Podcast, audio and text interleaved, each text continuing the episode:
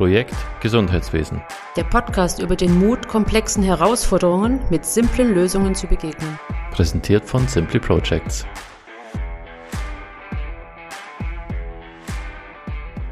Herzlich willkommen zu einer neuen Folge unseres Podcasts. Heute wieder darf ich meine Lieblings-Co-Moderatorin begrüßen, Tina Hosching. Mein Name ist Andreas Mika.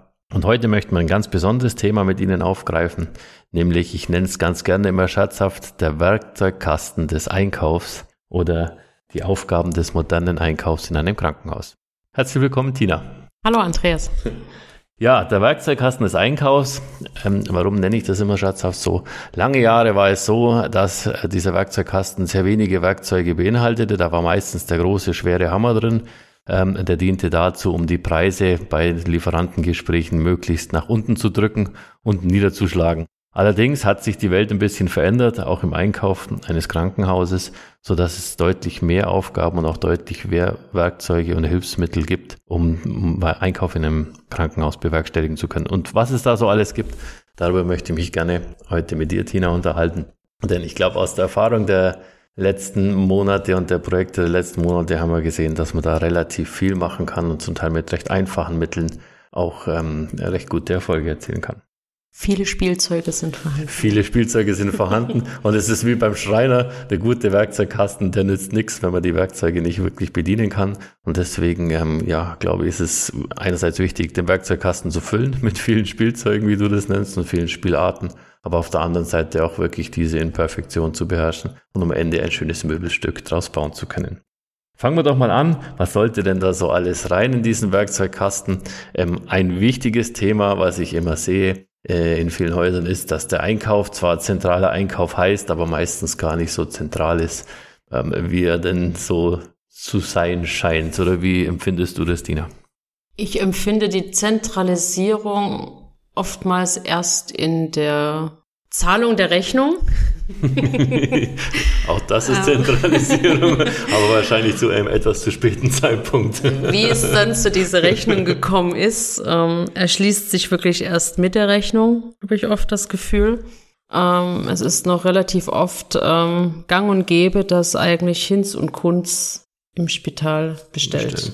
Egal, ob es dafür schon Regelungen gibt oder auch nicht der möglichen Konsequenzen für ein Spital allenfalls sind sich, glaube ich, die wenigsten bewusst.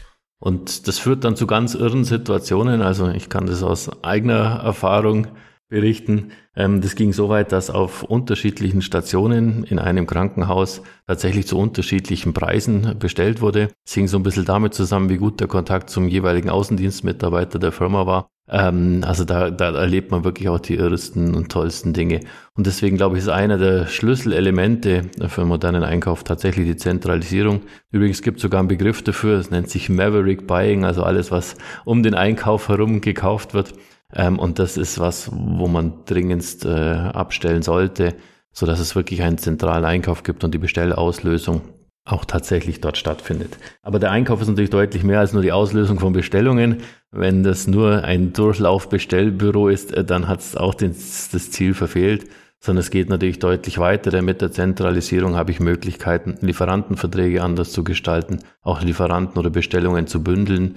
Da geht es dann um Mindermengenbestellungen, äh, und äh, Kosten, die damit entstehen, um Expresslieferungen, die zum Teil nicht sein müssen. Also da gibt es dann ganz viele Dinge, äh, die man deutlich schlanker und effizienter gestalten kann, wenn das möglichst zentral und strukturiert läuft. Ja, die ganzen Wartungsverträge, die dann teils bei Gerätschaften beispielsweise hinten dranhängen, sind enorm und ich glaube, die werden von dem ursächlichen Besteller gar nicht so wahrgenommen, was da für Gefahren, aber auch Potenziale vorhanden sind. Mhm ähm, das teuer ausgehen zu lassen. Absolut, ja. Und da denke ich, ist also Zentralisierung der einzige Schritt. Es muss irgendwo ein, ein Nadelöhr geben, wo all die Bestellungen durchlaufen und es muss der zentrale Einkauf sein. Bestellungen außerhalb des Einkaufs sind aus meiner Sicht nicht mehr zeitgemäß und führen zu Risiken, die eigentlich kein Krankenhaus mehr eingehen sollte. Ja, auch die ganzen Schnittstellen erfassen, oder? Da gibt's eine Medizintechnik, die mhm. Die Gerätschaften beispielsweise in, in, in ein Tool erfassen muss. Es gibt Wartungsverträge, wie schon gesagt. Es gibt Ähm, Eine IT, die IT, anbinden muss. IT-Anbindung. Es gibt ähm, unterschiedliche Möglichkeiten, Produkte, Artikel zu verrechnen oder auch nicht zu verrechnen. Ähm, ja, auch das ist ein, ein, hartes Argument. Also die Produkte, die zentral über den Einkauf bestellt werden, sind natürlich am System erfasst und können damit natürlich auch verrechnet werden, weil Preise hinterlegt sind. Ein Produkt, das irgendwo ins Haus kommt, ohne dass es in, in irgendeinem System ist, äh, wird auch nicht verrechnet werden. Das heißt, da entgeht ganz effektiv dem Haus auch Geld, äh, nicht nur durch den Bestellprozess, sondern auch durch die fehlende Abrechenbarkeit, ähm, die da hinten dran hängt. Schauen wir uns dann noch die Kündigungsfristen des ein oder anderen Vertrages an. Ja, Sind dann wir dann schon auf einer ganz kritischen Schiene? Und wichtig ist zuerst einmal das Gerät bestellen und wenn das Gerät im Haus ist, am Ende nach dem Wartungsvertrag fragen, da kriegt man immer die besten Konditionen. Nein, also das ist klar, das muss in einem geregelt werden und da muss es wie einen standardisierten Ablauf geben. Aber wir haben auch schon einen anderen Punkt angesprochen, nämlich das Verbrauchsmaterial und dass es da viele Kleinteile auch gibt. Äh, so ein Haus besteht ja aus ganz vielen verschiedensten Artikeln, die da durchs Haus kursieren. Auch hier, wir sind große Freunde der Standardisierung. Je weniger Teile man braucht, dafür lieber hochwertige, äh, desto besser. Und je höher der Standardisierungsgrad ist, desto einfacher und automatisierter kann ich dann auch nachbestellen. Und da bietet sich's an, wir nennen es immer ABC-Analyse, einfach mal eine Analyse zu fahren, was braucht es in dem Haus, was ist standardisiert, was ist Durchlaufartikel oder ähm, was würde sich noch eignen, ins Sortiment zu nehmen oder aus dem Sortiment rauszunehmen. Genau, und damit die optimale Beschaffungsvariante für sich oder den Artikel zu finden. Ist das ein Artikel, der wieder ins Kanban passt oder ist das ein Artikel, den ich nur bei Bedarf bestelle, in großen oder in kleinen Mengen? All das sind wichtige Faktoren, die da eine wesentliche Rolle heutzutage spielen. Ja. Du hast das Wort Kanban jetzt schon in den Mund genommen. Wer die letzten Folgen verfolgt hat, weiß, dass wir große Fans von Kanban-Systemen sind im Krankenhaus. Das sind einfach gesagt Schranksysteme, mit denen man sehr einfach eine Bewirtschaftung sicherstellen kann, wo man hochautomatisiert auch mit Scannern dann arbeiten kann und äh, sehr schnelle Nachbestellung ähm, realisieren kann. Das ähm, ja, vereinfacht das Leben ungemein, nicht nur vom Einkauf, sondern auch von der Pflege und all denjenigen, die von dem Material profitieren. Und ähm, es schafft aber auch Freiräume für anderes. Und da sind wir bei einem wichtigen Punkt.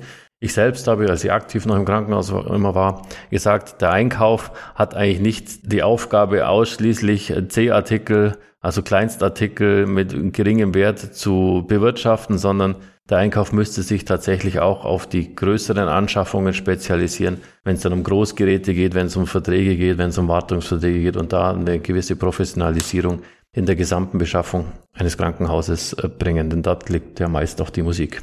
Und vielleicht auch da wieder der Blick über den Tellerrand und zwar nicht nur die Bedürfnisse des eigenen Spitals, des eigenen Hauses zu betrachten, sondern vielleicht zu schauen, wo haben Nachbarhäuser Kollegen im Einkauf schon gute oder schlechte Erfahrungen gemacht? Kann man da vielleicht sogar Ressourcen bündeln? Muss es denn immer auch eine eigene Anschaffung sein oder kann man da nicht vielleicht auch häuserübergreifend Ressourcen nutzen? Klar. Ja. Aber das gilt auch beim Kleinmaterial. Also ich muss nicht immer das Rad neu finden. Und manchmal macht es Sinn, sich wirklich äh, innerhalb seiner eigenen Einkaufsgemeinschaft beispielsweise umzuschauen und auch hier Artikel zu standardisieren, damit mit größeren Einkaufsmengen auch andere Konditionen ähm, zu bekommen. Das ist absolut der Punkt. Ja, ich glaube, Standardisierung haben wir schon angesprochen. Äh, das ist eigentlich der Schlüssel für alles. Also vorgängig, je höher der Standardisierungsgrad eines Hauses, gerade im Materialbereich, desto größer ist der Nutzen, der dann anschließend folgt und desto höher oder desto, desto besser kann man sich auf höherwertige Güter beschränken oder der Einkauf sich spezialisieren und, und dort tatsächlich Einsparungen äh, erwirtschaften. Wir arbeiten übrigens ganz gerne immer mit einer Saving-Liste und führen das immer ein. Ähm, vielleicht kannst du ganz kurz erläutern, Tina, was das bedeutet, so eine Saving-Liste in einem Spital. Unsere Saving-Liste ist der heilige Gral. Der heilige Gral des Einkaufs, genau. In unserer Saving-Liste ähm, sammeln wir eigentlich ähm, Potenz also Potenzial der Einsparung, ähm, stellen das dar, wo liegt der finanzielle Benefit, wo, wo wo können wir landen? Das ist so eine Sammlung aus unseren ersten Analysen, die wir zusammenstellen und die wir dann in, im Folge des Projektes ähm, zackig am Umstellen sind, um für das Haus schnellstmöglich ähm, Gewinne und Einsparungen zu erzielen. Ja, und ist nicht nur für uns ein wichtiges Tool, sondern sollte eigentlich in keinem Einkauf fehlen, denn es ist der Leistungsnachweis eines jeden Einkaufs. Welche Potenziale äh, habe ich gefunden, welche konnte ich heben und äh, was war eigentlich das Ergebnis meiner Arbeit als Leistungsnachweis auch. Damit rechtfertigt sich jeder Einkäufer in Absolut. seiner Funktion und Position im Haus und beweist den Bedarf. Ja. Falls Sie eine Mustervorlage für eine Saving-Liste wollen, simplyprojects.ch unter diesem Podcast stellen wir den gerne zur Verfügung. Kostenfrei natürlich. Ja, kommen wir noch zum anderen Thema. Äh, wir haben jetzt standardisiert, wir haben Kanban-Systeme, wir können elektronisch nachbestellen, wir sind da schon relativ weit gegangen. Und jetzt stellen wir uns die nächste Frage, ähm, die Bewirtschaftung des eigenen Zentrallagers. Und gerade bei kleineren und mittleren Häusern stellt sich immer häufiger die Frage, macht denn das Sinn, dass da jenste LKW vor meinem Haus äh, anfahren, ich Sachen einlagere, kommissioniere, wieder auslagere, auf die Station bringe? Oder ähm, gibt es da nicht andere, schlankere Lösungen? Ja, da fällt mir direkt das Outsourcing ein als schlankere Lösung. Ähm, dem als Voraussetzung gilt auch aus unserer Sicht wieder das Kanban-System. Also wenn das einmal integriert ist, bietet das auch in der Folge ganz viel Möglichkeiten, weiter Prozesse zu verschlanken und ähm, teils auch sich einzusparen. Ähm, und wie kommt dann das Material in mein Haus? Ja, das läuft äh, natürlich auch über den LKW, aber äh, wird eigentlich von den Stationen eben mittels Kanban-System der Auftrag gegeben. Wir brauchen das Pflaster. Das Pflaster zieht sich, glaube ich, durch den ganzen Podcast. Legendär. ähm, wir brauchen das Pflaster, wird im Ideal mittels Scannerlösung äh, ausgelöst, wird ans outgesourcete Zentrallager übermittelt und wird dann wirklich in dem Lager auf die Station kommissioniert. Also Raum genau, das heißt in Raum 325 brauche ich ein Pflaster oder brauche ich zehn Pflaster und dann kommen zehn Pflaster in der Kiste ähm, im Mehrweggebinde, äh, so dass ich sie nur noch in den Schrank einräumen muss und das Mehrweggebinde wieder zurück zum, genau. zum Lager geht. Das ist eine, eine sehr schlanke Lösung. Durch dieses Outsourcing ähm, gebe ich mir natürlich auch die Möglichkeit, gerade die Mengen mehrerer Häuser zu bündeln Absolut. und auch einen ganz anderen Fuß in der Tür zu haben beim Lieferanten, beim An ja, beim Vertreter. Ja, aber häufig Preis. kommt natürlich, wenn ich es nicht mehr im Haus habe und in meinem Lager habe, wie, da kommt wieder so ein bisschen die Angst, wenn ich es nicht selber irgendwie greifen kann und bewirtschaften kann, dann geht mir Material aus und wenn ich es dann brauche, ist es nicht vorhanden. Aus unserer Sicht ist aber genau das Gegenteil der Fall und das hat jetzt so ein bisschen die Pandemiesituation gezeigt. Dort, wo sich Häuser organisiert haben und gemeinsam in eine große logistische Lösung auch investiert haben oder ein outgesourcetes Zentrallager, war die Beschaffung der Materialien deutlich einfacher und ganz ehrlich für einen Hersteller, der fünf Häuser gleichzeitig mit einem LKW beliefern kann in ein großes Zentrallager, ist das deutlich interessanter als fünf kleinere Häuser ähm, dort anzuliefern.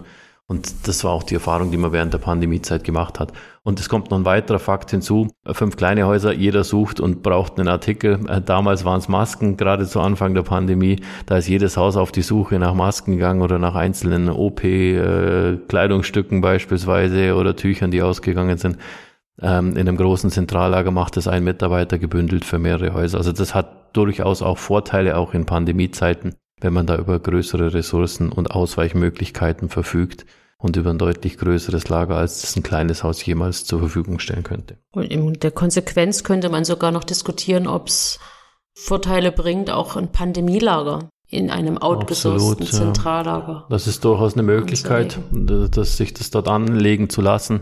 Und auch da aufgrund des größeren Umschlages, ähm, weil die meisten Pandemielager im eigenen Haus, die lagern irgendwo im Keller und irgendwann nach einigen Jahren sind sie dann abgelaufen und dann ersetzt man das komplett einmal neu. Ähm, in modern geführten Lagersystemen gibt es da auch die Möglichkeit, das Pandemielager rollierend zu gestalten, sodass immer wieder Materialien entnommen werden und im Hintergrund nachgeführt, sodass das Pandemielager voll ist, aber gleichzeitig man auch kein Material wegwerfen muss, sondern es immer wieder rechtzeitig in Umlauf bringt, sodass es auch aufgebraucht werden kann im Haus. Also das ist durchaus eine gute Möglichkeit. Ja, ein weiterer äh, Werkzeug oder ein weiteres Tool, was sich in unserem Einkauf findet, heiß geliebtes Thema, sehr kontrovers diskutiert, ist äh, der Parallelimport. Nicht bei allen sehr beliebt und gerade wenn man über Thema Swissness spricht, ähm, ja, ist es durchaus kontrovers in der Diskussion. Trotzdem empfehlen wir es immer wieder, äh, nicht im großen Stil, aber bestimmt oder bei bestimmten und ausgesuchten Artikeln. Vielleicht kannst du da so ein bisschen deine Erfahrungen zum Parallelimport schildern. Ist kein beliebtes Tool, mit dem man sich ähm, Freunde macht.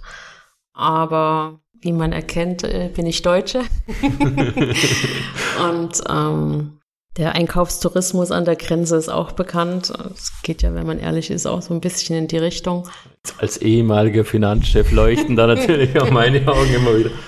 Wir haben zwar auch schon gesagt, der Preis ist nicht alles und doch ist er wichtig, ist auch was wert. Und ähm, gerade bei Produkten, die so oder so ähm, aus Übersee ihren Weg zu uns finden, vertrete ich einfach die Meinung, dass es äh, ein Blick wert ist, ein legitimer Blick über die Grenzen zu schauen und gerade diese Preiswucher nur aufgrund der Grenze ja, dem Rechnung zu tragen und sich da auch seine Wege zu suchen. Also ich glaube, man muss es sehr gezielt einsetzen. Ja. Es macht keinen Sinn, über einen großen Rahmen im breiten Stil Parallelimport zu betreiben, aber es macht durchaus Sinn, einzelne Artikel da genauer zu betrachten. Und ich sage mal, ein Artikel, der 20, 30 Prozent und mehr äh, oder teurer ist in der Schweiz als im europäischen Ausland. Und das sind tatsächlich äh, 50 Prozent und mehr, äh, was wir da gefunden haben. Ähm, das äh, lohnt sich durchaus mal drüber nachzudenken. Ganz häufig, und das ist unsere Erfahrung, sind es kleine Artikel, von denen man nicht vermutet, also irgendwelche Schläuche, äh, wo eigentlich wirkliche C-Teile sind, wo in großen Mengen dort durchlaufen und wo dann äh, Preisaufschläge von 50 Prozent und mehr aufgrund der Menge dann durchaus auch durchschlagen. Also das ist ein sehr spitzes Tool, so kann man mhm. sagen, wo man einsetzen kann wo aber auch durchaus äh, relevante Einsparungen damit erzielt werden können. Das äh, Thema ist einfach, man muss da recht genau wissen, wohin man da schaut. Man muss ein bisschen über Erfahrung verfügen und muss recht genau dann auch ähm, ja, selektiv die Artikel raussuchen, bei denen es sich tatsächlich auch lohnt. Da gibt es übrigens mittlerweile recht gute Möglichkeiten, also auch in der Schweiz lagern. Es gibt Parallelimporteure, die sich ausschließlich darauf spezialisiert haben, die dann auch ein Lager in der Schweiz vorhalten und innerhalb kürzester Zeit auch eine Lieferung bewerkstelligen können. Also das ist sicher ein Teil mehr. Dann haben wir auch schon die Abbrechenbarkeit von Artikeln angesprochen, ein wichtiges Thema. Ganz häufig sind das getrennte Abteilungen, der Einkauf und die Abrechnung. Und nicht immer sprechen die miteinander, kommen wir feststellen.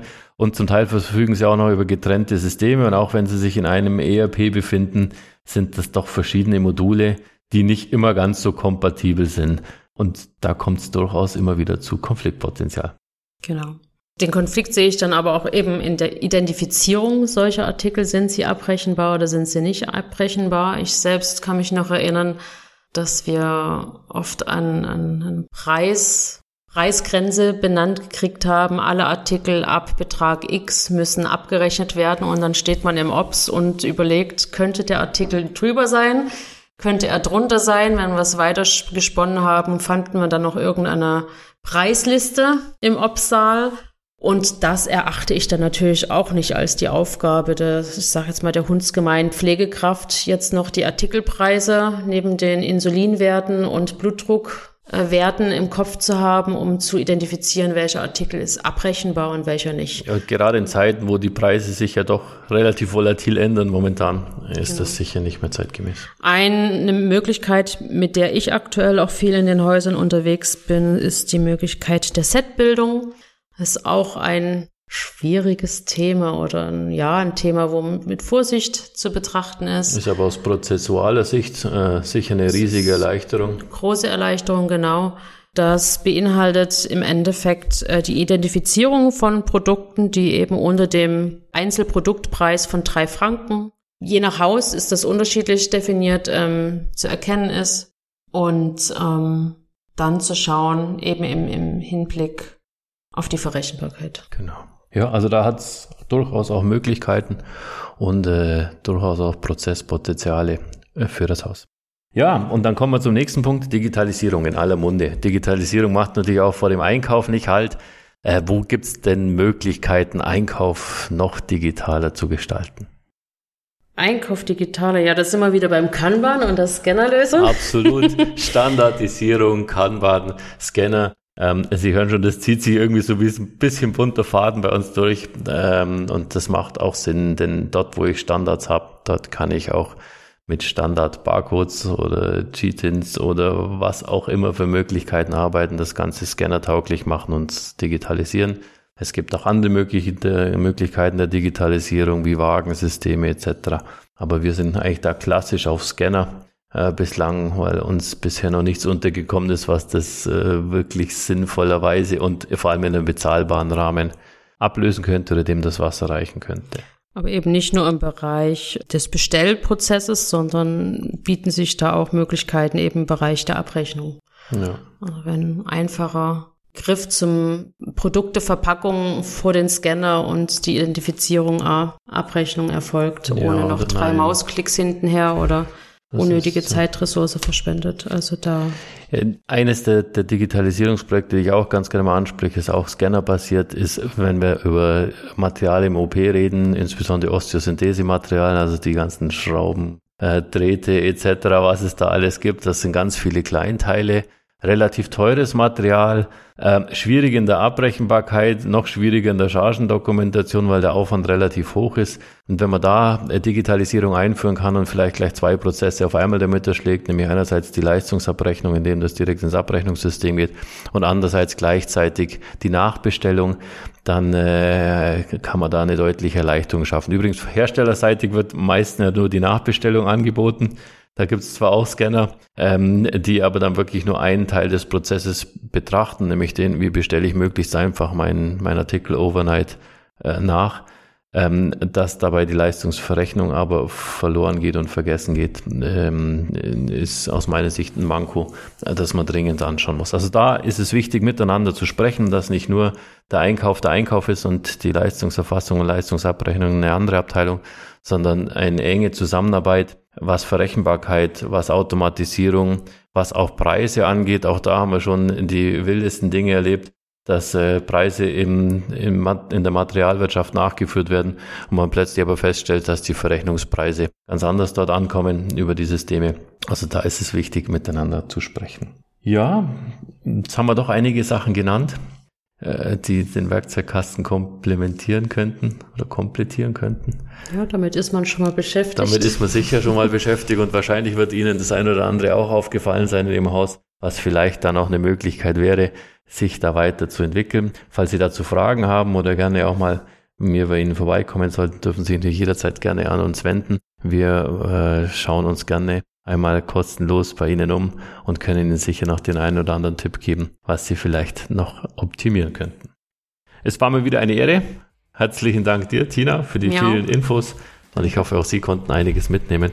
Und ich freue mich schon auf die nächste Folge. Bis bald. Bis bald.